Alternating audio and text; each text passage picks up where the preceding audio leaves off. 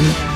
Il est 13h03 sur RBM, RBM qui délocalise son studio au sein du lycée Fernand d'Archicourt des Nabomois. Un grand merci pour votre fidélité en ce euh, mardi 15 juin. On en profite pour remercier encore une fois l'ensemble de l'équipe pédagogique qui travaille avec la radio du bassin millier RBM sur eh bien, ces chroniques. On remercie bien sûr l'ensemble des lycéens qui s'impliquent donc depuis tant de mois euh, sur ces projets. On remercie encore les personnes qui sont passées lors de la première heure. Charlotte, Flore, Ikram, Meliana, Manon, Salma et Oussama. Un grand merci à toutes ces personnes. Et on vous rassure, eh bien, il y en a encore en réserve. Dans un instant, on parlera notamment de l'affaire George Floyd et de ce que ça a provoqué aux États-Unis ou même en France avec Blandine et Ziana. Ce sera juste après Bernard Lavillier et Madame Monsieur sur la radio du bassin minier. Bonjour, vous êtes en direct. Votre pause déjeuner à l'écoute du bassin minier, c'est le Drive Info sur RBM jusqu'à 14h. Jusqu'à 14h, le Drive Info est au lycée d'Archicourt des Navomont pour un Drive Info délocalisé. Les lycéens de ce lycée ont la parole sur des thèmes d'actualité qui leur sont chers. Et tout de suite, eh avant de parler du slip français, ce sera dans une dizaine de minutes, on va parler de l'affaire George Floyd, une affaire qui a fait la polémique tout simplement aux États-Unis et qui a eu une certaine retombée en France. On en parle avec Blandine et Ziana. Bonjour. Bonjour. Bonjour. On vous laisse la parole, donc euh, l'antenne est à vous. Merci. Alors en effet, le 20 avril 2021, l'affaire George Floyd a connu une nouvelle étape avec la condamnation du policier Derek Chauvin à Minneapolis par le tribunal de Minneapolis. La mort de George Floyd a eu un important retentissement aux États-Unis et ailleurs et a amplifié le mouvement Black Lives Matter. Nous allons donc vous décrire cette affaire et ce mouvement en nous demandant pourquoi la mort de George a-t-elle eu un impact aussi important. Pour répondre à nos questions, nous avons interrogé l'historien Nicolas Martin Breteau, qui exerce la fonction de maître de conférence à l'Université de Lille et qui est un historien spécialiste des États-Unis, plus précisément d'histoire africaine-américaine. Nous avons choisi ce sujet car il nous a touchés et il a été diffusé sur les réseaux sociaux. En sachant que ce mouvement a beaucoup été suivi, nous nous sommes intéressés à l'affaire. Mais que s'est-il passé à Minneapolis le 25 mai 2020 Pourquoi la police des États-Unis est-elle mise en cause et quel est l'impact de la mort de George Floyd sur le mouvement de Black Lives Matter? Mais rappelons d'abord ce qui est arrivé à George Floyd le 25 mai 2020 à Minneapolis. George Floyd fait l'objet d'une arrestation par la police parce qu'il refuse de reprendre le faux billet de 20 dollars avec lequel il a acheté des cigarettes et qu'il est affreusement saoul et sans contrôle de lui-même. Alors qu'il semble se préparer à reprendre la route, mais son arrestation dégénère rapidement. Une passante filme notamment le plaquage ventral qui exerce le policier Derek Chauvin en plaçant son genou sur la nuque de George Floyd pendant 9 minutes. Alors ce dernier se plaint de ne plus pouvoir respirer les policiers appellent une ambulance, mais lorsque celle-ci arrive, George Floyd est inconscient. Ce sera déclaré mort moins d'une heure après. Sa mort soulève une fois de plus le problème du racisme et des bavures policières aux États-Unis.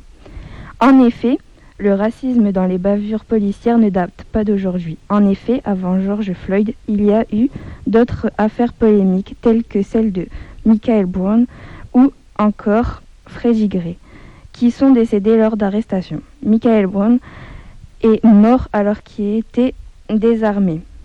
Dans le cas de Freddie Gray, celui-ci était sous la garde de la police. La mort de George Floyd a relancé la question aux États-Unis du racisme institutionnel, concept inventé par les militants du Black Panther dans les années 1960. Selon ce, selon ce concept, une personne qui travaille dans une institution produisant des pratiques racistes se rend responsable d'actes racistes.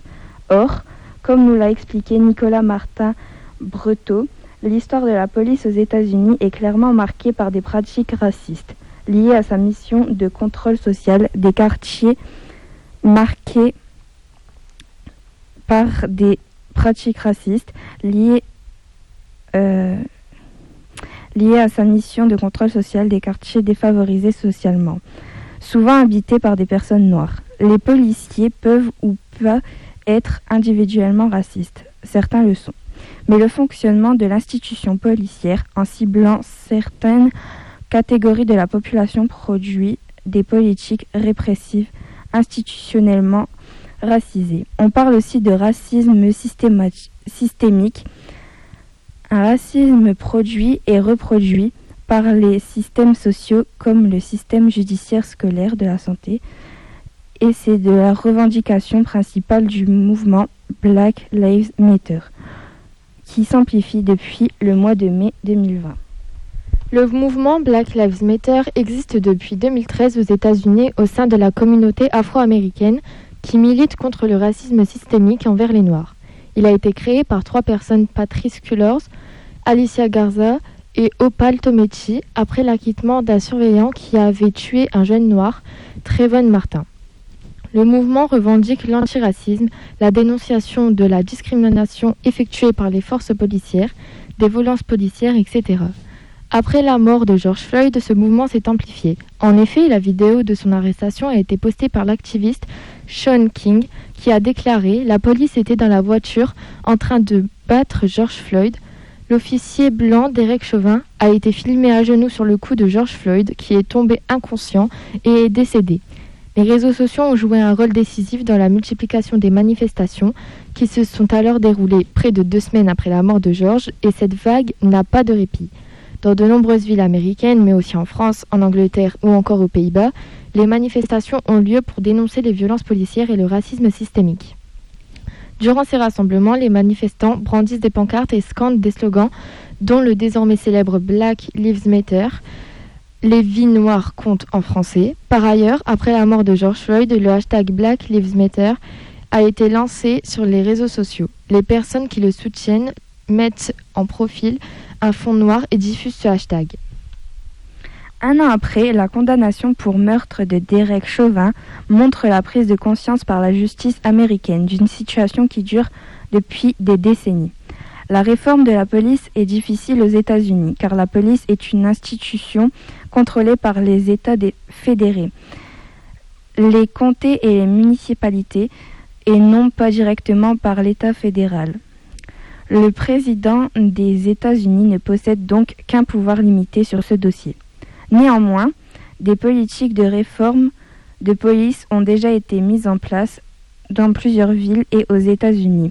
Mais ces réformes, comme l'usage de body caméras, caméras embarquées sur les voitures de police et sur les agents eux-mêmes, restent très parcellaires. Finalement, pour lutter contre le racisme systémique, il faut changer les différents systèmes sociaux qui produisent le racisme plutôt que de changer les gens eux-mêmes. Blandine et Ziana, merci à vous donc pour cette chronique sur euh, comment dire George Floyd. On peut les applaudir bien sûr dans la salle polyvalente. Bon, ça s'est bien passé pour vous deux, Blandine et Ziana. Euh, oui, nickel, personnellement. Et pour euh, Blandine, ça s'est bien passé, Nickel. Donc, un grand merci à vous. C'est vous qui avez choisi donc l'affaire George Floyd euh, Oui, on voulait parler du racisme, du racisme pardon, parce que bah, en ce moment c'est d'actualité et même euh, depuis euh, plusieurs années. Et en sachant que c'est diffusé sur les réseaux sociaux comme l'affaire George Floyd, et eh ben, on a décidé de s'y intéresser.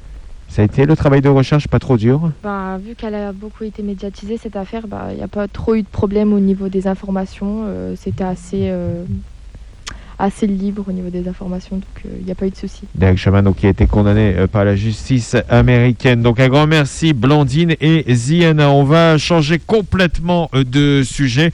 On va revenir en France avec un sous-vêtement qui fait la joie de certaines entreprises. Le slip français arrive dans un instant sur RBM juste après le meilleur de la musique avec Marwa Laoud et Weshden 13h30 sur RBM, la radio du bassin minier a délocalisé son studio au sein des locaux du lycée euh, Fernand d'Archicourt d'Hénin Beaumont pour donner la parole aux lycéens. On remercie encore une fois l'ensemble des élèves qui se sont mobilisés pour faire des chroniques toutes de qualité. Et on va terminer avec la dernière, mais non pas la moindre, donc une chronique sur le slip français, un sujet totalement sérieux avec Sidi Yassine Redouane. Bonjour. Bonjour. Bonjour Sidi. Bonjour également à Yanis, c'est bien ça? À Redouane. Bonjour. Bonjour Redouane. Bonjour Yanis. Bonjour.